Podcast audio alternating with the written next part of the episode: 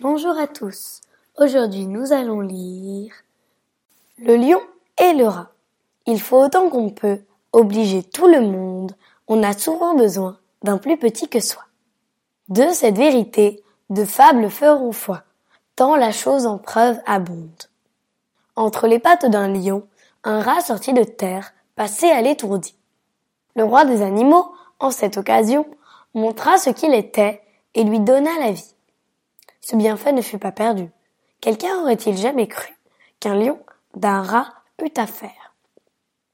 Cependant, il advint que sortir des forêts, ce lion fut pris dans des raies, dont ses rugissements ne le purent défaire. Rats accourut et fit tant par ses dents qu'une maille rongée emporta tout l'ouvrage. Patience et longueur de temps font plus que force ni que rage. Jean de La Fontaine. Quelques mots de vocabulaire. Foi. Prouver quelque chose. Abonder. Exister en grande quantité. Ray. Dans l'histoire, les raies signifient un filet.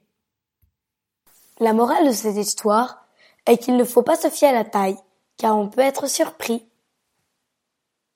J'espère que ça vous a plu et à plus tard pour une nouvelle fable.